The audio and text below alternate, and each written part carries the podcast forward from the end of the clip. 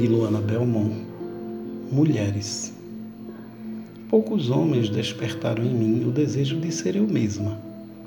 Dois, talvez três em toda a vida.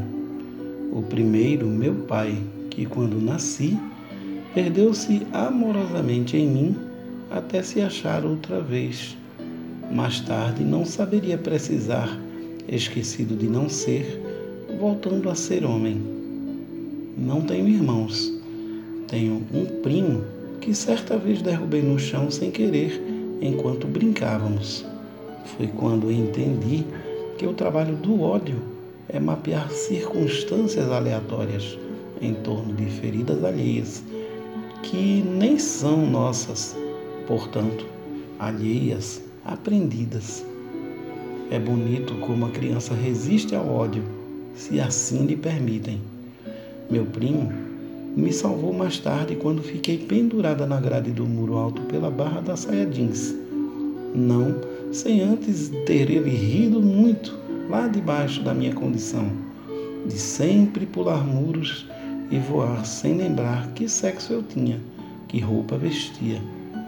Não amei meu primo porque ele me tirou do muro. Amei-o porque ele riu de mim. E então eu ri de mim, porque isso era possível.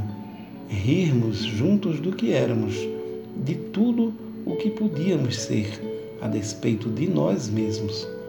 Depois foi o homem anatômico, dicotômico, o grande outro, o homem ditirâmbico, deitado de lado, me olhando com um corpo que, salve, salve, encaixava-se no meu.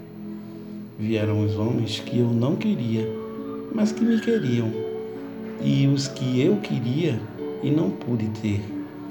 Os homens que não pude ter eram sempre enormes, ambidestros, bonitos como meu pai, quando meu pai não era homem, quando meu pai era eu mesma, perdido de amor. Nas mulheres, fui sempre eu que me perdi, tonta, deflagrada, eternamente perdida no amor de meu pai, no amor que aprendi.